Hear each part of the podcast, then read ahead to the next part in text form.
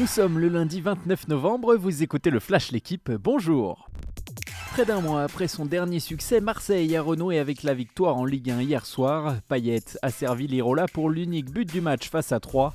L'OM est quatrième du classement avec un match en moins. Un peu plus tôt dans la journée, Lyon s'était aussi imposé 1-0 à Montpellier grâce au cinquième but en championnat de Lucas Paqueta. L'OL est à 4 points du podium et à 6 unités de Rennes, nouveau dauphin du PSG, après sa victoire 2-0 à Lorient. Messi, Ramos, Neymar, voilà les trois noms à retenir de la victoire 3 buts à 1 du Paris Saint-Germain hier à Saint-Etienne. Décevant dans le jeu, mais triple passeur décisif pour Di Maria et sur le doublé de Marquinhos, l'Argentin a fait basculer une rencontre que le PSG n'arrivait pas à maîtriser. Crédité d'un 6 dans l'équipe, l'Espagnol a lui réussi ses premiers pas 5 mois après sa signature. Le Brésilien pourrait être indisponible plusieurs semaines, sa cheville gauche a tourné après un tacle d'Ivan Masson.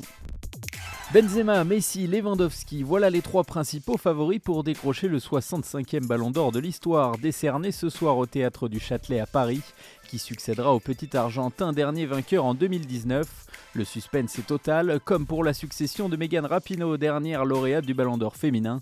Le meilleur gardien et le meilleur joueur de moins de 21 ans seront également récompensés.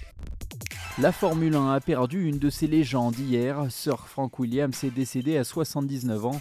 Fondateur de l'écurie éponyme, il s'est engagé en F1 sous son nom en 1975. Le Britannique a remporté 16 titres mondiaux, 9 comme constructeur et 7 avec ses pilotes dont Alain Prost ou Jacques Villeneuve. Son décès a entraîné de multiples réactions, comme celle de Lewis Hamilton qui a salué un combattant et un sportif dont l'héritage demeurera à jamais. Merci d'avoir écouté le Flash l'équipe. Bonne journée.